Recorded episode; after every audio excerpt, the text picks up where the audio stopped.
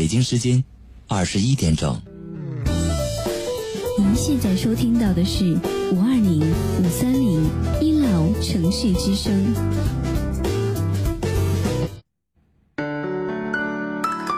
您现在收听到的是五二零五三零一楼城市之声。我爱你，我想你，我想你。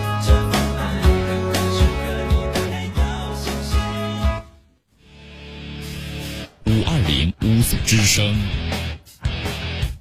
爱一直闪亮，梦想延续。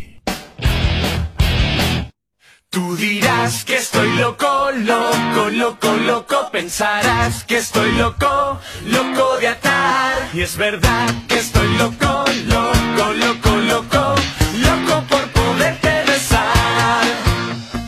来，各位亲爱的听众朋友，大家晚上好，欢迎在北京时间二十一点零三分继续锁定五二零五三零一老城市之声。接下来的一个小时，继续是由老 T 携手本档导播，我们的导播哪去了？这两天我怎么老看不见导播呢？啊，导播半月为你送上的吐槽二零一三，在今天节目当中，我希望能够把更多快乐的呃以及正能量的东西分享给各位，也非常感谢呃这些在座的听众朋友们如是守候在我们直播间当中。那么今天在吐槽之前，我还是要跟大家来聊一聊今天的一件事儿啊，就昨天老 T 的主题叫做。呃，这个叫做“老人去哪儿”，其实也是在抨击现在这社会当中做好人好事得不到好报的一种情况。但是今天也是出现了同样一则新闻，我想大多数人都已经看到了，在北京一个女老女人是吧？这个应该一个老太太，然后在讹讹诈一个老外。当然了，你有没有发现这样一个道理啊？当听到了这样一件事儿的时候，很多人。啊，我先是打开了这个评论，我因为我看到这个事情的时候，我就肯定明白，肯定有很多的网友要去抨击这位老太太。当我看到了抨击老太太的时候，大概有一千多个人全部在骂她，在影响了中国的道德问题。再是说了，啊，你这一个老太太如何如何，怎么样怎么样，然后就是各种的谩骂声啊，就是不绝于耳。当我看到这里，其实我在心里去想，在座的诸位，你有没有追溯到他们的本质呢？难道真的就是，呃，所谓的媒体说到哪儿，你就要指到哪儿吗？当然了，后面又出来一篇啊，一一个视频啊，就是证实了这个老太太就是被这个老外撞倒的，然后这个视频也是拍出来了，又有一堆人反骂说啊，这刚才那些人骂他的人怎么怎么回事？你有没有发现了有一点好特别好玩的一件事情，就是所有的人你都被媒体当成了炒作的工具。媒体指向哪儿，他做一个标题，对不对？就说伤风败俗，我们就骂伤风败俗。当然出现了这些老外了，他就觉得啊，老外你跑到我们中国来嘚瑟什么玩意儿？是不是？在这样的一个跟风后面，我还是希望各位能够客观评价的去描述事情的真相。当你在网络上抨击到一个人的时候，你会发现真正的受害者真的是很惨的，有的人还要人肉他，你人肉他，你能干嘛？对不对？当然了，社会当中是有这种碰瓷儿的东西，有碰瓷儿的东西也不应该不是你出来骂呀。如果有一天真正的出现了老太太，你讹着你了，那肯定有很多的人在旁边去正视你，或者是老太太在摔倒的时候，你拿手机在那拍着，哎，你看，你看，你看，你说不是我撞的，对不对？对吧？这老太太呃，不是你撞的，小伙子，哎，你可以大大方方送这老太太去这法，当以后去了法院，你还能证实，对吧？这社会真是人言可畏啊！当看到那段视频的时候，老外在骂，是吧？骂老太太的时候用地道的口音在骂，怎么着怎么怎么回事？旁边还有人拉架，那么多人漠视的，难道真的就会漠视吗？旁边有那么多的证人，他们应该能看到事情的真相，但是有会有人站出来吗？这就是在一个人的本质，还是跟我们传统的教育观念有关，对不对？如果说真的发生了这件事儿，比如说这老太太本来也没什么事儿，你撞倒了就撞倒了吧，你非要讹人什么钱？就真的以赚瘫痪了吗？我真的不敢想象。如果就是真的，比如说这老外去撞到了这个老太太啊，我们所谓的说这老太太是无辜的啊，就是说这确实是老外把老太太撞倒了。如果换作是我是那个年老外，我也骂，对不对？如果说这个老太太你就是轻轻碰到了，然后我说你还能走吗？你说老太太说站起来没事啊，然后骑着车子，两人和和气气就走了。你在那里一直揪着我衣服啊，不行不行不行，你还能动？你说我生气不生气？所以说，在有些问问题的本质当中，你首先要想象到一个问题啊，如果真的是受伤很严重的话，我们真的可以去医院去看看。但是你要真的在以一个道德观念为基础的东西来去博得对方的同情，我觉得这件问题是肯定是有问题的。首先，咱们去想象一个道理啊，就是说老来不尊这件事儿，可能在座的诸位都应该有有过这样的想法，因为从最早以前的。呃，南京的那个小伙子去把这个人送到了医院，结果医院一看要换骨头了，直接马上就咬定了这个人是撞他的。当然，这被判了将近十万块钱吧。那段时间被媒体关注的也非常厉害。接着就是出现又出现一个什么公交车司机，公交车司机去扶一个老太太，结果人老太太就一口咬定就是这公交司机给撞的。结果这个全程是让那个什么让那个公交那个监控摄像头给拍下来了。所以说后后来人家人啊又给送了面锦旗，你知道吗？救死扶伤。所以说，当这件事出来以后，所有人都觉得笑不起来，对不对？如果要没有这样摄像头呢，真的就是很容易出现这样一种情况。在座的诸位，如果要做好人好事儿我们容易被诬陷，我们自己最内心的这，其实人真的很脆弱啊。如果真的被诬陷，他们的心里其实真的很难受的。在这一点当中，我希望各位朋友还是能够真的能帮一把就帮一把，但是首先要做好自己的防范措施，看看旁边有没有能用的摄像头。尤其是说你要是司机，你在开车的时候，这个马路上你老被抓拍，你去看看，在这个马路上如果有老太太去扶的话，你百分之百相信这摄像头的话，你赶紧去扶老太太。保证不会被讹啊，或者是有一种现在的东西叫做行车记录仪，我觉得还是非常方便的。如果您是司机，最好开买一个是吧？因为在这个有的时候碰瓷儿的现在特别多，现在有专门碰瓷儿的，就是骑自行车往你身上撞，撞完了以后呢，然后他就倒在地上不起。这个时候如果你要再扶，又变成你撞的了，恶性肇事事件。在你人生当中，这个所显示出来的纰漏。是国家法律所产生的一种漏洞，到现在仍然见老太太屡见不鲜。其实这样的法律漏洞还是存在于现在社会当中的一些，包括社保、行政，啊，还有这个福利等等等等一些类的问题，全是在国家体系当中暴露出来的。这个时候，如果中国政府啊，我们所谓的政府应该站出来了。如果你要再不站出来，那么这个时候，这个中国两千年文明的。这个国家就真的要完蛋了。人俗话说“人之初，性本善”，对吧？在这个“人之初，性本善”的时候，我们已经把这“性本善”已经去掉了。我们小的时候背过《三字经》，可是最后呢，却被老人们给毁坏了。好了，我们继续回来啊，然后来关注一下我们现在的听众我们留言。今天有这么一位听众朋友啊，在这个微。这个我的微信公共平台上跟老 T 进行交流了啊，互动留言了。如果在座诸位喜欢老 T 的话啊，愿意跟老 T 在交流的话，欢迎加入到老 T 的微信公共平台幺六七九幺八幺四零五啊。老 T 在这里随时等候着各位的留言信息，并且保持着一定的什么样的态度呢？就是你要发过来微信，那么我就尽量能回复给你啊。刚才有位朋友叫多米，他说这种事业扶持的一个产业叫行车记录仪啊，错了，其实还有一另一种的说法啊，就是自我保护仪啊。继续来看啊，这个有位听众朋友叫做冷暖自知啊，他说老 T 对于你现在的教育制度有什么看法？好多人对现在的应试教育都吐槽过啊，不满意。可是啊，可是不是也什么都没有改变吗？担心现在的孩子以后会这个除了会念书什么都不会。他说是这样的，后面还说了，他说我儿子初二，嗯，这个这是我有史以来比较大的一位听众。他说我儿子上初二了。这每天学啊，这个学校学习的时间呢，比咱上班时间长。回家作业写到十点是家常便饭，孩子没有时间干别的啊，也什么兴趣爱好啊，都都瞎鬼混。这个写完作业呢，就洗洗睡了。现在孩子没有童年，替孩子们这个都活得累。这个说到这一点，您您刚才拿我是当同龄人了是吧？很是欣慰啊。但是不管怎么样啊，当时说到现在的应试教育，我还是要真的可以去说两啊说两遍的。比如说，就是拿现在的孩子跟我们以前的孩子去比，就产生了很多的一种观念。在座的诸位，你去想想，我我们在那个年代里，没有什么基本就是移动的数字端的东西都没有。比如说像类似于数码的东西，对吧？在最早以前是在九几年出现的那个叫做 BB 机的啊，数字 BB 机，而且那还是有钱人才能佩戴，我们没钱人戴不了。那是在九几年，后来才会发展了有手机。现在上课的人每个人都有手机，我那个时候是参加了工作才会有一部手机的，对不对？而且那时候话费还特别贵。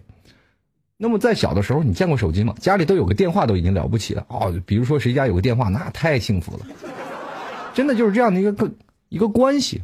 后来变成了一种什么样的事情呢？我们去想想，小的时候我们和现在去比，小的时候呢，我们现在听一个就是那个卡带机就特别开心了，对不对？卡带机里以前放着比昂的歌曲，是吧？那段时你上中学的时候，你如果没有听比昂的歌曲，你上过什么中学呀？就拿个卡带机，然后跟你的同桌两人一人一个特别破的、特别嘈杂的一个耳机啊，那个音质都不要提了，而且它的保质的底特律根本。就是无法跟你现在电脑输出或者是所有的手机输出可比拟的，卡带机听起来非常嘈杂，而且那个时候你听的是不亦乐乎。上课的时候你都离不开那个耳机，对不对？那现在呢，我们买一部手机，新耳机、原装耳机我们都认为不好，我们还要另配，所以说原装的耳机我们都会扔了。我们现在活得多挑剔多累。接着呢，我们却发现现在孩子玩的东西啊，比如说我们现在，嗯，小的时候。玩各种的那种的小型的那种游戏机，在座的诸位，你知道，不是任何彩屏的，还是那种的屏幕，就那个俄罗斯方块啊，那种小型游戏机玩的，可以在桌堂里玩一下午或者一天，而且所有的同学对你都会抱了抱以一种羡慕的目光。但是你现在抱抱个 iPad，你在那里有什么开心呢？对不对？仍然也没有什么好玩的。所以说，我们会发现现在的小孩和以前的小孩的心理的承受年龄和心理的所承受的一些知识面是不一样的。我们还拿古老的教育来教代新一代的人，新一代的人会变成什么样的东西啊？我们还仍然记得小的时候，我们所谓学习的教育是什么？德智体美劳，现在德没了。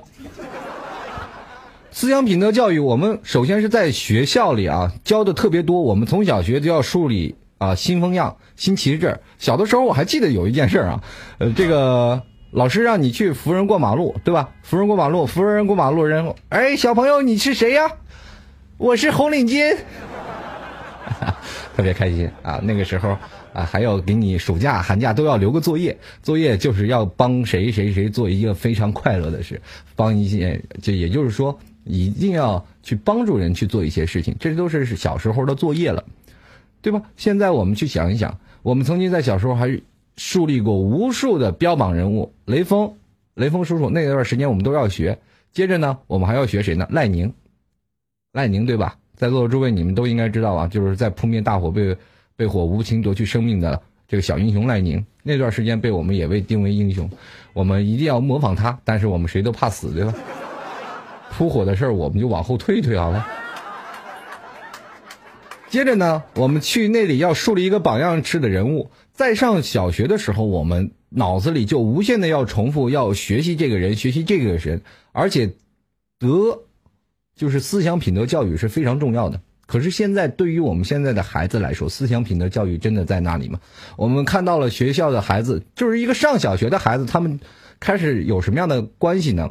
你完全是无法想象他们现在上小学的是什么样的一个概念啊！攀比心理非常的严重。也就是说，他爸爸开什么车？如果你这个孩子的爸爸开一辆特别破的车，他都不好意思来学校接他儿子，因为他会让他的儿子在学校里特没有脸。接着呢，会又形成一种什么样的概念呢？学校的孩子开始攀比手机了。谁现在有用的手机好？比如说，小孩肯定不给用好手机。那要像我们大人买一部手机，比如说像买个 iPhone，iPhone 四、iPhone 五，是吧？都已经不错了。现在小孩只要一上课。真正的我们现在认为土豪，就是说，比如说我们走在社会当中，我们拿了一个 iPhone 四或者 iPhone 五，或者拿个土豪金吧，我们都不会认为他是土豪，因为这是在他力所能及的工作范围之内的。如果我说一个月、两个月、三个月我不吃饭，我我就能攒到一个土豪金，对不对？这是一句实话。接着呢，我们为什么去买手机？因为我们买手机才跟对方有共同话语。你不买 iPhone，你不买苹果，你都不好意思跟你周边人打招呼。要不然你会变成一种什么样的概念？你就发现现在的社交圈里真是就是这样。你坐在咖啡厅里，一堆人拿着手机就不断的乱翻，然后翻手机，翻各种各各种的游戏，然后所有人都在打游戏。接着呢，你不买 iPhone，你就在那旁边看着。当然了，安卓版也有很多的东西，但是你玩起来没有是吧？苹果的有意思是吧？别人都拿苹果，你拿一个安卓是吧？就显得你特没有意思。这个时候呢，包括我在内，我也是有这种的情绪化的啊。买手机我就为了玩。对吧？为了包括跟朋友们能说得上话，从最早以前我没买苹果的时候，我就一直在想，这个所有人都在用苹果，就是让我记忆最为深刻、最受刺激的，就是一个那次我去停车，停在车里那个看车的老头就拿了一个 iPhone，然后我拿一个屌丝神器，那天熬了一夜拍的那个小米，还给他打电还打电话啊，我到了，我到了，你等我一会儿，是吧？这就是产生一种观念的问题。那么接着，小孩子如果要真的有一部 iPhone，那就是他绝对一个土豪。因为我们会大人和小孩会有一种什么样观念呢？就是大人剩下的手机会给孩子。于是乎，你看那些孩子，因为你知道孩子他们拿好手机也没有什么用，对不对？你给他们好的手机，他们在那里就会玩游戏。这个时候呢？大人淘汰下来的手机就不用扔在抽屉里了，会给他的孩子。而且就算你不给他孩子买买手机，孩子会自己翻出来装在兜里，特别开心。于是乎呢，现在的孩子就成了收破烂专业户。那么那个时候有了 iPhone 的人是不是土豪？是不是土豪？他如果有 iPhone 的话，他在班级里说话是不是特别有话语权？小孩的攀比心理。当真正的有了像我们在那个年代啊，谁是土豪呢？就是能打架那些人都是都是土豪，因为他们能抢我们的钱，对吧？对吧？比如说我小的时候打架，对吧？他们抢我的钱，我大高年级的学生，那没有钱啊，两块钱拿走，是吧？那阵抢钱，最后长长大了以后呢，然后我们开始抢那些别的年级的钱，是吧？这是一种传承啊。那个时候突然发现，对吧？这个。老虎不在家，猴子称霸王，这样的一个概念啊。那个时候没有攀比心理，你攀什么呀？谁都那么穷，就是在那个年代，我们那个年代，就算你富，在孩子身上你根本看不出来。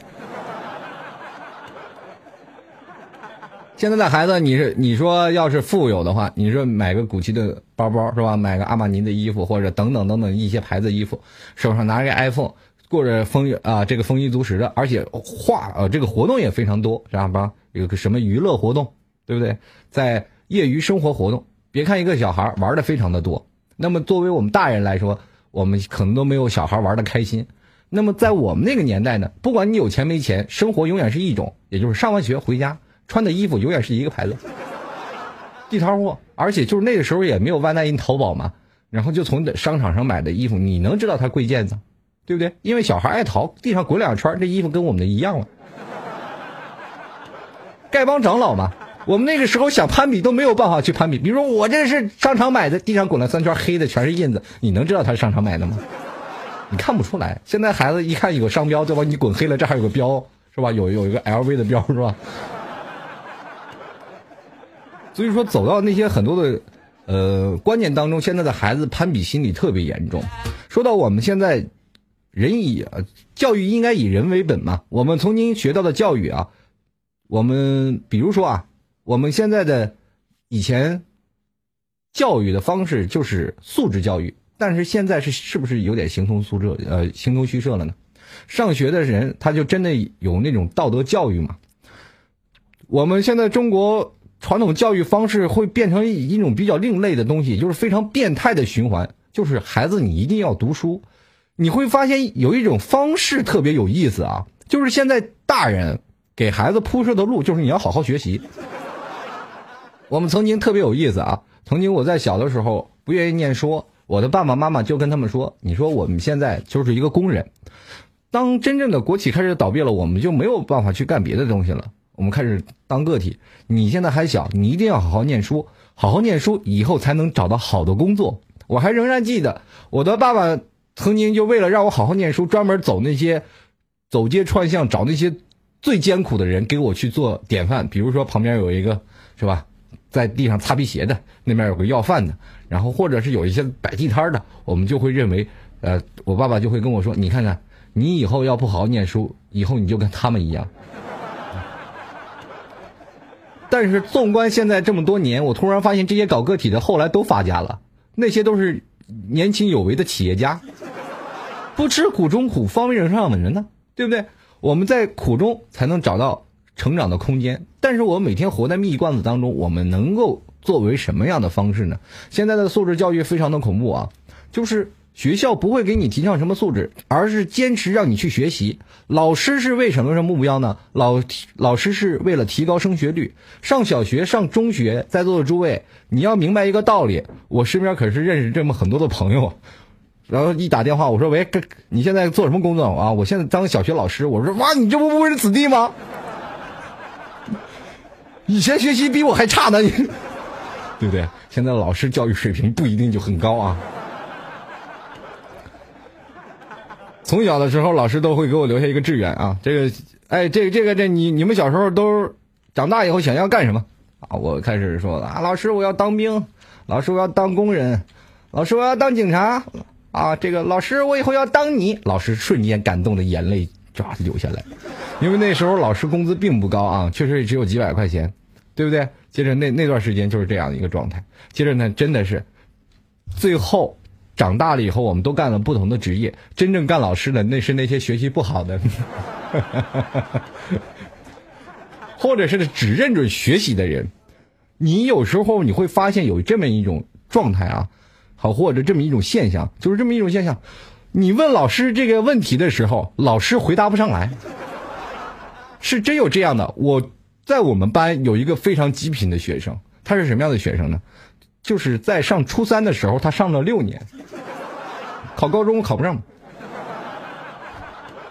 上了六年初三啊，上了六年初三的时候，以至于演成演变成什么样？我们叫他初三研究生。那段时间上高中是不会给你什么的，不会给你让你去义务的。现在不是最早以前是六年义务教育制度吗？啊，现在九年义务教育制度，上高中是不不不被保送的，现在是上高中要被保送了。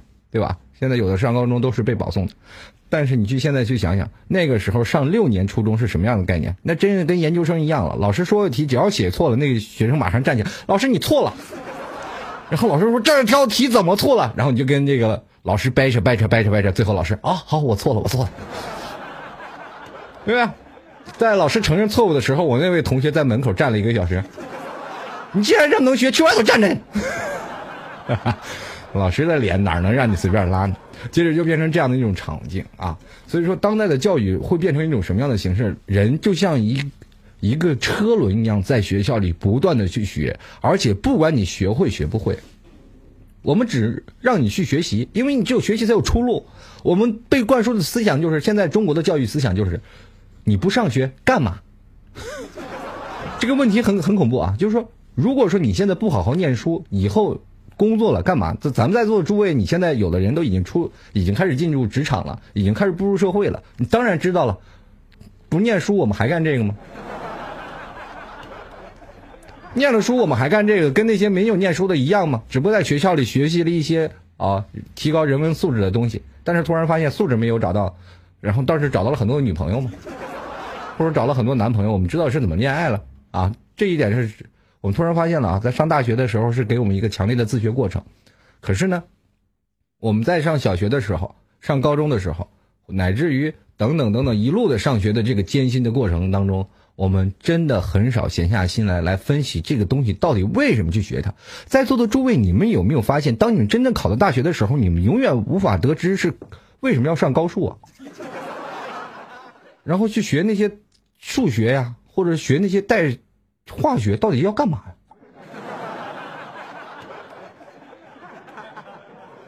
真的，我是学过化学的人啊，咱们都背过那个化学那个工期表是吧？但是我每次我们拿拿起这个一瓶饮料，我们看那配方的时候，仍然看不懂啊，就知道 H2O 是水是吧？我们不明白，这是学这些东西到底是为了什么？后来思想品德教育，我们是知道要提高自己的人文素质。我们小学的时候一定要学，但是现在呢，你会发现思想品德教育现在越来越少了，孩子呢攀比心理越来越严重，越越来越严重了。我们希望更多的是一种什么样的状态？希望希望现在的学校能给我们排在一些更多的东西，给孩子能教会他如何做人，这是做人的一个门槛。因为你突然发现，小的时候孩子是不会听家长的。会听老师的，真的就是这么一个道理。怎么去印证这件事呢？我们在座的诸位可能有很多的朋友经历过这样的生活，就是老师说了，如果谁学习好了，我就给他一朵大红花。好，那个时候我们就不断的学习，为了。争上墙上大红花，最后突然发现有一件事特别有意思。一个小我们上学的一个小朋友拿起了一把扇子，说：“老师捡了一把扇子。”老师直接写了大红花，啪贴上拾金不昧。接着今天拿了把雨伞，我那时候连我们家雨伞都给给老师送去了。我妈在后面为找我找雨伞找了半天，我愣是没敢出声，时候送给老师了，对不对？那个时候老师是特别，是吧？比家长形象要重要。现在的学生也是一样。现在的孩子更更是这样了，老师要比家长要雷厉风行。比如说，老师要说个别的东西，因为孩子总要有个标榜的标杆他们要比对，越优秀的孩子，他们攀比心理越强。怎么怎么强呢？比如说，老师说是，哎，老师喜欢我多一点，因为我学习好。然后那个孩子说了，老师喜欢我多一点，因为我干的活多。这个时候，他们要印证老师，对不对？对他们的自己的思想的观点。比如说那些劳动最好的学生，肯定是每天要把班级要打扫特别干净的。这个时候得到老师的认可，哎，我还是喜欢你多一点。结果这个孩子当回到家以后，他从来鞋一脱，咔坐在沙发上，他肯定不会动家里的扫把一个手指头。他们没有办法分辨，他们知道讨好老师是一种观念，但是老师没有教给孩子应该尊重父母，从小应该帮父母干活，对不对？从小就养成了这样的观念，就是认为父母帮他扫地或者干什么那都是应该的。那么我帮助老师是能得到表扬的，但是我帮家里得不到任何东西，对不对？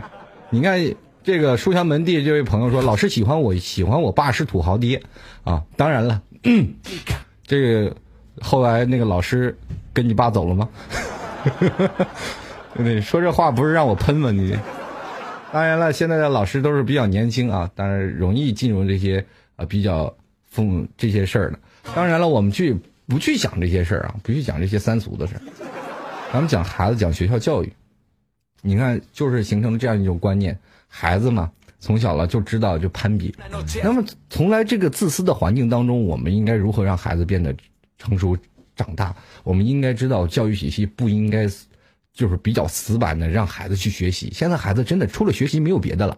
前段时间特别夸张啊，有个有个学校出台了一种什么样的政策呢？就是让自己家里配个打印机，老师从群里发答案。这个比如说他们的孩子都加一都加一个 QQ 群，然后老师在群里发今天的作业，哇，留了一排，孩子就开始拿打印机，然后老让老师去。真的啊。现在的孩子的作业真的堆积如山，我们真的无法想象，而且他们的那个思想水平真的远远超过于我们现在。我突然发现，他们要真的要是把这些运用到社会上，我们中国人太厉害了。你永远无法想象，这个这个时候前面有一辆火车跑出去，后面还有个火车，肯定能追上的，对不对？然后就是能想象到一个车祸的现场，比如说小隔壁小明是吧，跑出去多远，以多少快的速度，然后你肯定能追上他。上了学才知道，这个数学跟物理是不相这个相近抗衡的啊！因为你从很多的数学的东西，你无法用物理这种科学的方式解释出来。我们上了学才知道，上了中学我们学会物理了，是知道什么叫力学，什么叫是东西。我们也是在用物理去算算数啊，我们也是用工程，但是我们用方程式去算，永远无法去算到曾经在上小学作文里那些该死的命题。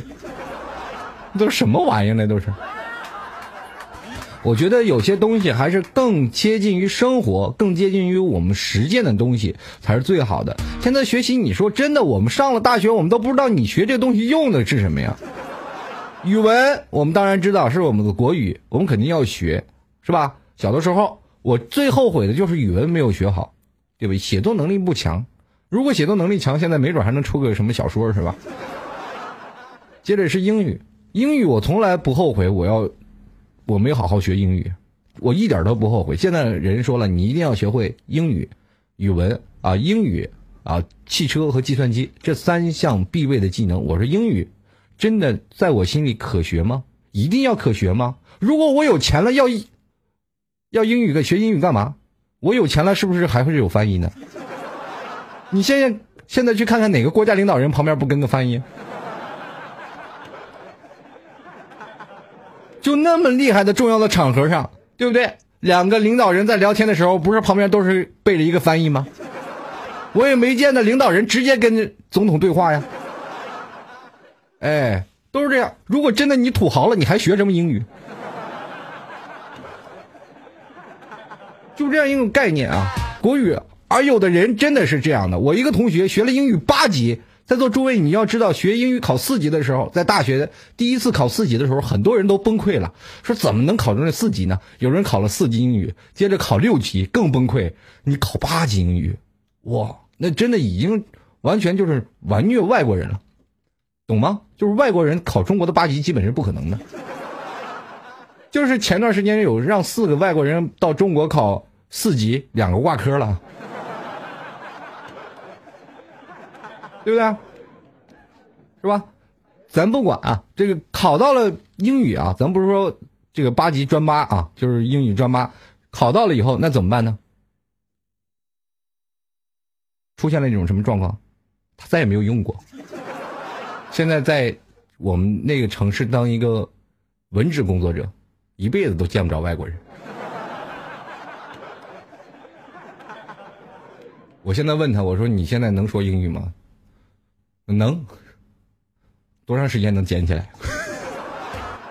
但是不知道，得练。所以说，在那段时间，他们都能跟老外去对话，但是可能一辈子都用不上。这就是这样，中国徒有虚玄，很多的东西太多了。我们所谓学的那些东西，比如说我们从小要学政治啊，学那些该死的政治，在座诸位谁都是。一学政治，他痛苦死了。每天都学一些各种各种奇妙的政治，各种什么这样的人文文化、人文素质、人文素养等等等等。然后马克思主义啊，这个毛泽东思想，所有都写了。写了以后，突然发现自己还不是一个很很重要的地方人士啊。主要你知道尔虞我诈了，你就能进官场。如果真的是这样的学政治的话，你不如看一学期的《甄嬛传》，你就马上就能进官场。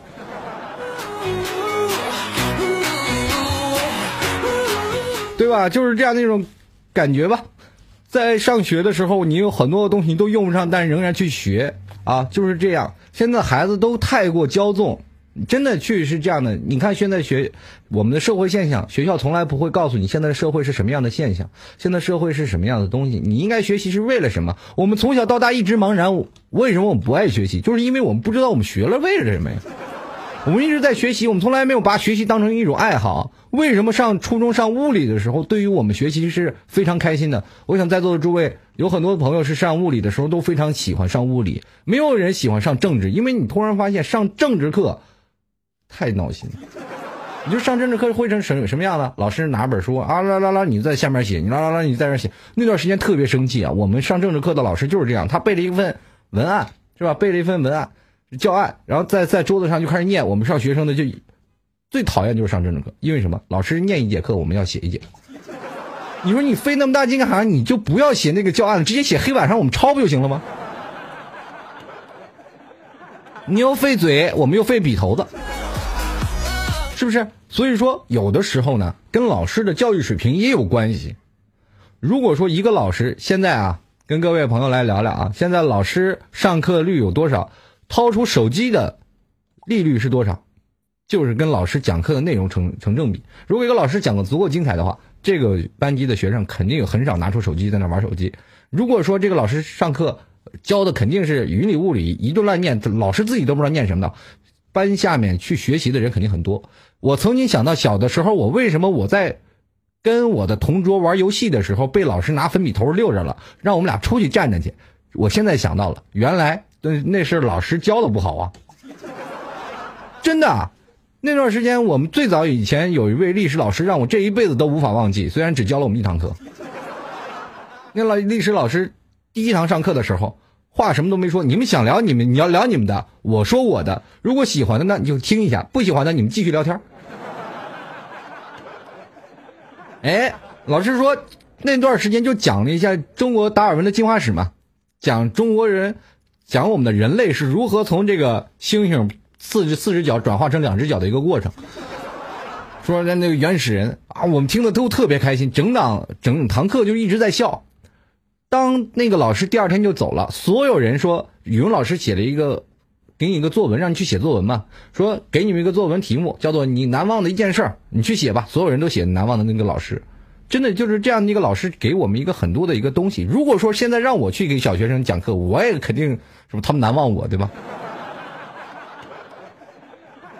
我给他们讲讲个什么段子什么的，也是这样的一个道理。老师如何能把这个学生教得非常开心，能让这个现场演示的非常活，让老让孩子们真心的愿意去学习，而不是我们走一个过场。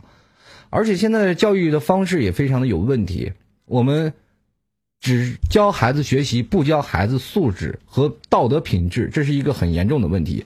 现在路面上啊，就是很多的人在。想到孩子是打架的一个问题，比如说现在社会社会上充斥着很多不良现象，比如说凶杀、暴力、色情，对不对？是很多在影响着未成年的心理成长的过程。这些东西我们都会在电视上、新闻上、网络上不断的会出现，这些事情会不绝于耳，而且，对不对？有的前前段时间什么小学生被校长是吧？那个被很多人谴责。但是这些的现象对他们造成心理的扭曲，会变成对他们未来道路的一种方向的指引。在座诸位，你看，小的时候有有很多人学习了暴力，学习了走向一些不归路，而且在小学学好容易，学坏难，真的学坏啊，学坏容易，学学好难，真的。想要当一个好孩子，肯定是家庭里就不断的让他去学。但是学坏的孩子在班级里学的特别快，尤其是上小学到初中的升级的这个过程。如果你上初中了以后突然学坏了，开始对于色情、暴力等等开始有印象的时候，为什么我们那个年代学坏就特别容易呢？那个时年代你不看古惑仔，没有听过比昂的歌，你就不是那个年代的年轻人。我们习惯了追着拿着砍刀，然后跟着别人砍，习惯别人叫我古惑仔，这是一种荣誉。我们小的时候为什么抽烟呢？帅吗？现在你抽烟你戒不掉，那很多人抽烟不就为了帅吗？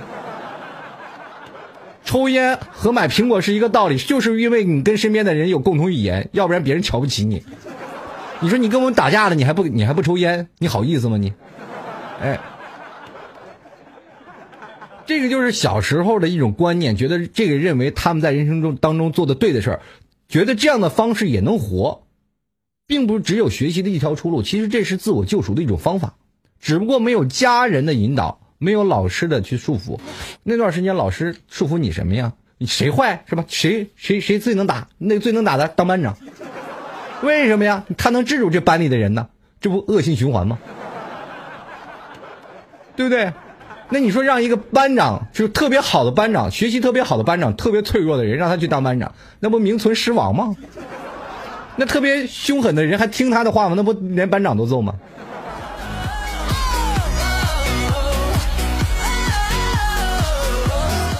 所以说我们在小的时候看什么呢？为什么说现在我们会看到很多不同的东西？但是有很多传递正能量的东西啊，比如说圣斗士和奥特曼，这是日本的曾经传过来的一些东西啊，日本传过来的东西。但是从日本这些东西，我们能找到正能量啊，比如说像什么正义，对吧？正义是永远不死的，是吧？邪恶的永远是被一击秒杀，对不对？做坏事死的永远是坏人，好人一生平安。但是现实上演的是什么呢？中国现实的上演的是，是吧？坏人活千年，不是好人不长命，坏人活千年吗？那你要做个好人，在这个社会上肯定要完蛋了。很多人现在一直天真的认为，我就做个好人，你真的在中国做个好人，你能活下去吗？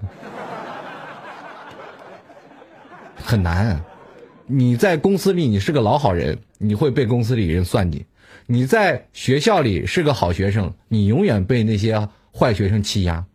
你在家里是个好老公，你永远是把所有的钱交给你媳妇儿，然后让你老婆一直数落着。那你说吧，我一直是个好老婆，我天天伺候在家里伺候老公，老公肯定在外头给你背着你找别人。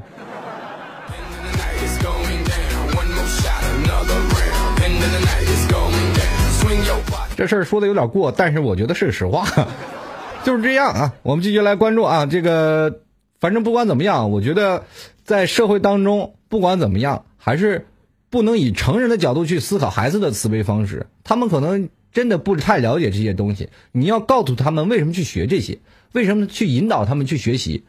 比如说，我到现在我不知道这一百分评价一个孩子的一个成长水平是为了什么。一个孩子要要是好孩子，他就一定要考一百分。那么接着那些坏孩子呢？比如说，在有的学生他学语文可能只是考二十分，但是数学上他肯定能考满分，这就说明他在数学当中有天赋。这个时候就应该鼓励。然而现在的家长就会认为你在这个，比如说啊，这个孩子在数学上考一百，语文考二十，家长第一反应不是夸孩子呀，你就应该在这个方面去发展，而是家长第一，哎，今天放暑假，赶紧给你报报考一个语文补习班。对对，你这语文肯定是你高考的脱分题，赶紧让让你再去考考试。有的人，你看在生活当中，如果我们比如说有的人学习音乐满分，音乐课代表，其他的文科类都不是很好，那么这时候家长就说了，不务正业，你学那玩意有什么用？你知道现在歌星挣挣钱挣多少吗？他出场一一晚上，那是我们是吧？挣一年的工资都不止啊！而且另一另一点是怎么说的呢？你如果是个女歌星，对吧？被潜一个，啊，这这话就当我没说过啊。这这个以上观点，这个纯属虚构，如有雷同，纯属巧合啊，是吧？其实我觉得，认为现在构成了很多的现在年轻年的高这个高犯罪率，吸毒。啊，包括一些色情，乃至于现在的很多的学生的艳照门特别多啊，这个孩子的拍的艳照门，我觉得其实都不是孩子的问题，是当代社会教育的诟病。当代教育没有教育到孩子应该如何处理这些事情，还教育部门没有引导孩子如何去经历人生，教育部门不应该只是一个学习的部门，而是让孩子成长人生的一个必经之地。义务教育，我们教育孩子是什么呢？我们教爱孩子去学习社会的生存技能，而不是单独的就让你孩子去学习像个机器一样，谁不反感呀？所以说，当代教育真的应该反反思一下，是不是应该让孩子好好的去学习，不要让我们很多的家长以后生了孩子会觉得，我除了上学还有别的出路吗？因为不上学真的一点出路都没有。在座的诸们，在座的诸位啊，你们应该有这样的想法：现在的小孩子。如果你是身处于孩子的父母的观点去想，我也去身处在孩子的观念去想啊，不是身处在父母的观念去想。如果你你的孩子去上学，这时候你会希望你的孩子做到什么呢？好好学习，不好好学习能干嘛？好好学习吧，是吧？你多扔出一年是一年，多学一点东西是一点东西，总之没坏处吧？可能还得让你多学习一点东西，因为在这个社会当中，多学点东西。才能在社会当中站住脚跟，不容易。这个社会当中，能在我很多的听众朋友啊，一直在跟我吐槽，说自己人生并不完美，或者一直在说自己人生啊规划当中特别的困难。其实我只想跟你们说，你们在这个社会当中仍然活着，就是一件很幸福的事儿，而且已经很不容易。好了，各位亲爱的听众朋友们啊。这个喜欢老 T 听众也可以加入到老 T 的微信公共平台幺六七九幺八幺四零五啊，这个微信公共平台平时跟老 T 聊天幺六七九幺八幺四零五。同样呢，是有一种方式，老 T 是希望能够诚招代理。如果喜喜欢老 T 的节目的话，可以呃跟老 T 在这个微信公共平台上私聊。如果你想要你的广告或者是冠名冠名到老 T 的节目，老 T 也随时欢迎各位来。跟老 T 来洽谈您的冠名事宜，啊，目前老 T 的节目还是可以的啊，在苹果这个排行榜，苹果播客排行榜排行前十。呃，目前喜马拉雅还是有一万多的粉丝的，啊，收听率已经破了三十万了。在这里非常感谢每一位听众朋友的收听，啊，同样也是感感谢喜马拉雅和苹果播客 iTunes 的听众朋友对老 T 的大力支持。接下来的时间呢，我还是希望能够再继续分享一下听众朋友的互动留言。啊、有位这个叫做 S L O T H 的听众朋友啊，跟老七说了，这个过年了啊，这个没对象，家里天天催。其实每每个人都有这样的感觉啊，每个人都是这么过来的。家里不管天天催还是年年催，是吧？马上过年了，对于年轻人是一件非常恐怖的事儿。如果你要不领个媳妇儿或者领个男朋友回家，你就是大逆不道。这个时候你也可以选择回家，可以选择不回家。不回家的时候，你可以跟你的朋友出去玩去，是吧？组织去旅游。这个时候，你可以堂而皇之的给你的父母说：“我去男朋友家了。”对不对？这个父母当时最后再叫你把男朋友领回去的时候，你又可以大而堂而皇之的说：“因为感情不和分手。”哎，有的人说一定要回家呢，那就要接受七大姑八大姨的这个淬炼啊！很多人都是这样，回到家里，然后父母啊长辈儿唠叨你一直没有媳妇儿，我都被叨叨七八年了，我都没说什么，对不对？谁都有这个过程。当第一年肯定特别难熬，第二年、第三年，对吧？你就好了，这皮就磨厚了，是吧？就不怕你说了啊！我们继续来关注啊。这位叫做七七，他说：“老 T 聊一聊现在父母重男轻女的话题吧。这个问题呢，呃，可以跟各位朋友来说一下。在其实历史中国几千年，就很多农村啊，农村这个重男轻女的现象比较多，或者在南方重男轻女的比较多。这个北方呢，呃，山村里的比较多。现在很多的人已经非常富有现代意识了，因为生儿子赔钱，生女儿挣钱嘛，对吧？生儿子你还要给他买房，几一套房子谁也负担不起呀、现在作为一个退休家庭来说，生个女儿还能挣钱，你不仅是吧把女儿嫁出去，还能拿点彩礼回来，然后这个你也不用女方家也不用出资买房，很重要的一个问题，对不对？非常有意思。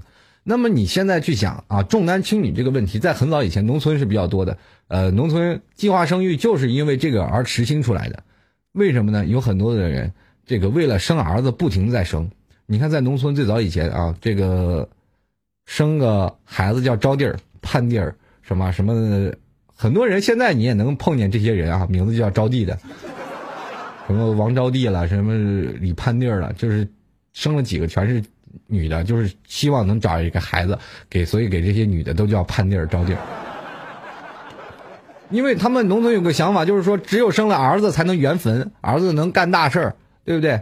然后还有叫来弟的，对，也很多，就是这样的一种传统的观念方式。曾经我们在看一个叫做《超生游击队》，是黄渤和宋丹丹这个老师演的这个小品，是吧？什么葫芦岛、海南岛、少林寺，也就是这这样，就是他打击这些人从哪生从哪生，就是为了生个儿子。我到现在仍然百思不得其解，真的你要让你生，你真养活得起吗？特别难啊！所以说重男轻女的这个问题，在很多城市当中、家庭当中都有这样的观念。我没有办法去想象为什么带把的就是特别好，因为什么呢？在很多的东西，你生了男的才能传递香火，但是对于我们现在这一代，早都断了。你想想，在古代在座的诸诸位啊，都是家谱的，都有家谱。呃，你去想想，在农村啊，在山东这一片，在那个山西那一带等等，不管是在广东哪一带，都有一个地方，李家村或者张家庄，或者是王家巷等等等等，张有钱孙李周武周王各个地方的都有。然后他们每个家庭都有个族谱，在座诸位，你知道孔老夫子啊？这个你看现在的孔令辉是吧？孔令奇等等等等，这些都是孔家传人，这个族系是太大了啊。但是在若干年后肯定会被断绝的。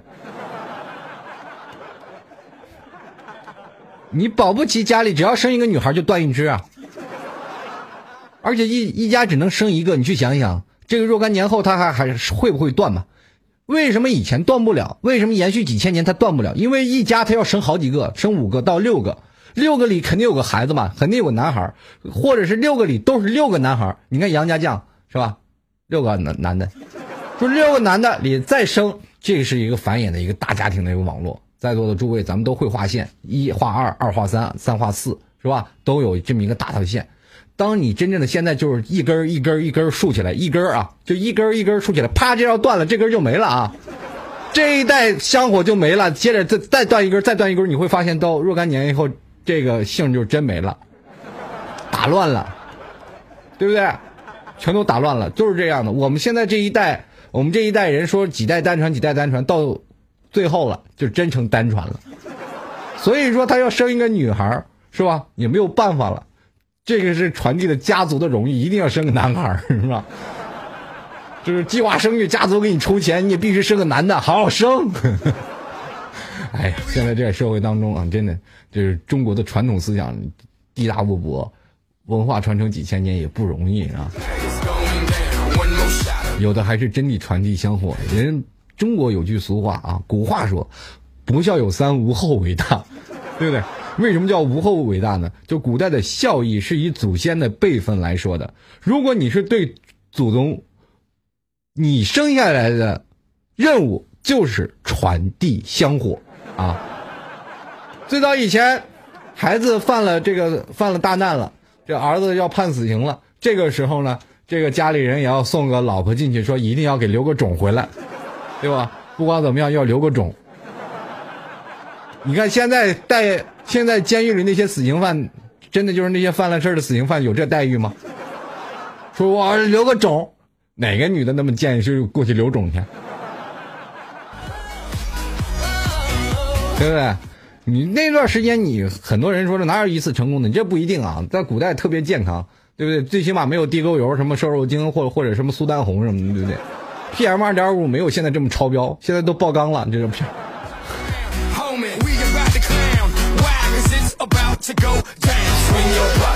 来，我们继续来看一下这位听众朋友叫做“活着就是折腾”。他说：“我还真是啊，不仅我，我身边的姐妹都是单着的，都比较独立，看破红尘。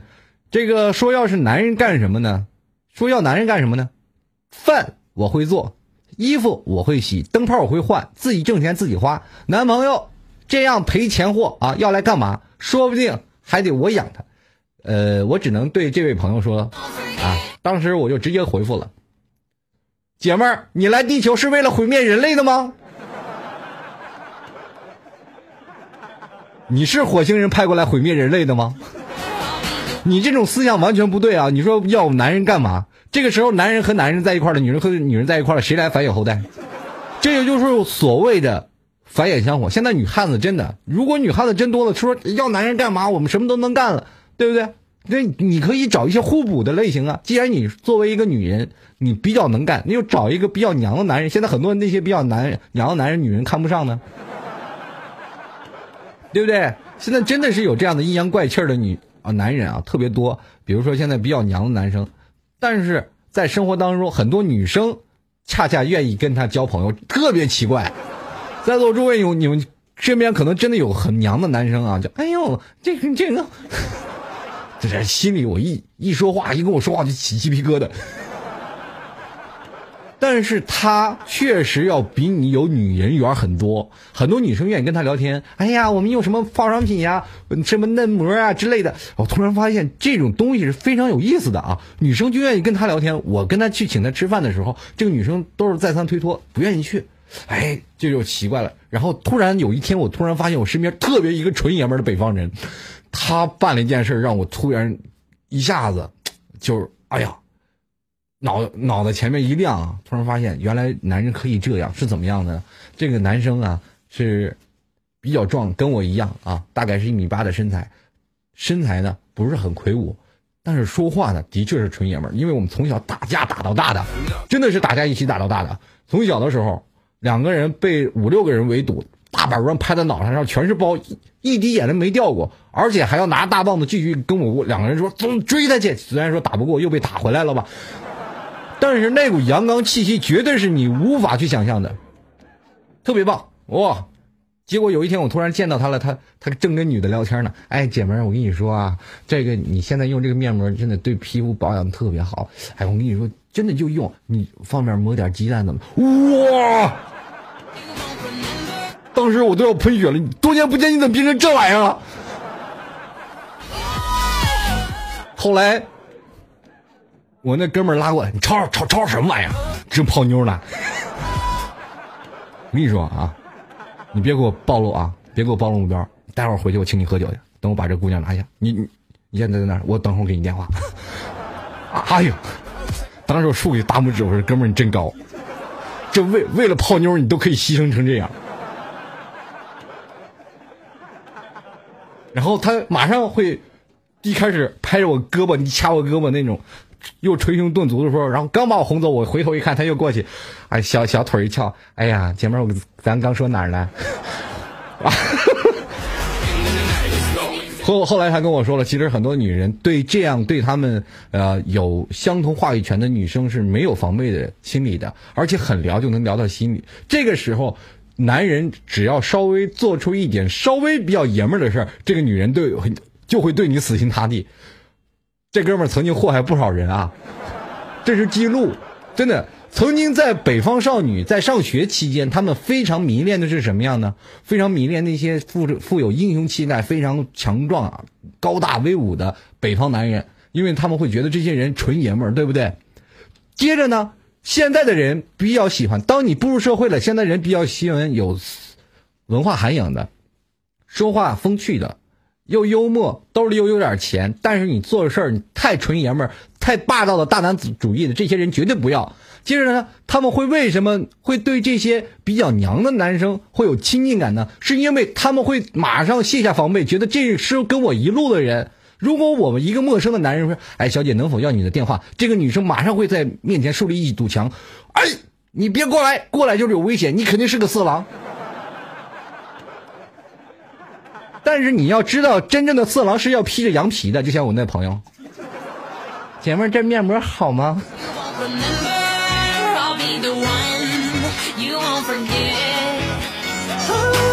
下次注意啊，你身边所有的那个比较娘的男生，他不一定是真娘，有可能是装出来的啊。如果说一个男人怎么试验他呢？就是拿你身边的朋，拿他身边的朋友来比对啊。他身边的朋友，如果有一个人能拆穿他，他在跟他们啊身边的朋友是如何交流的？比如说，他跟他们身边的朋友也，哎呀，哥们儿，你今天去哪儿喝酒？带上我。这个人肯定就是娘到骨子里了。有的人如果要是变成这样，哎。今天去去我那儿喝酒去啊！我都买好了，这个人肯定是装的啊！一定要想小心啊！现在社会骗子太多啊！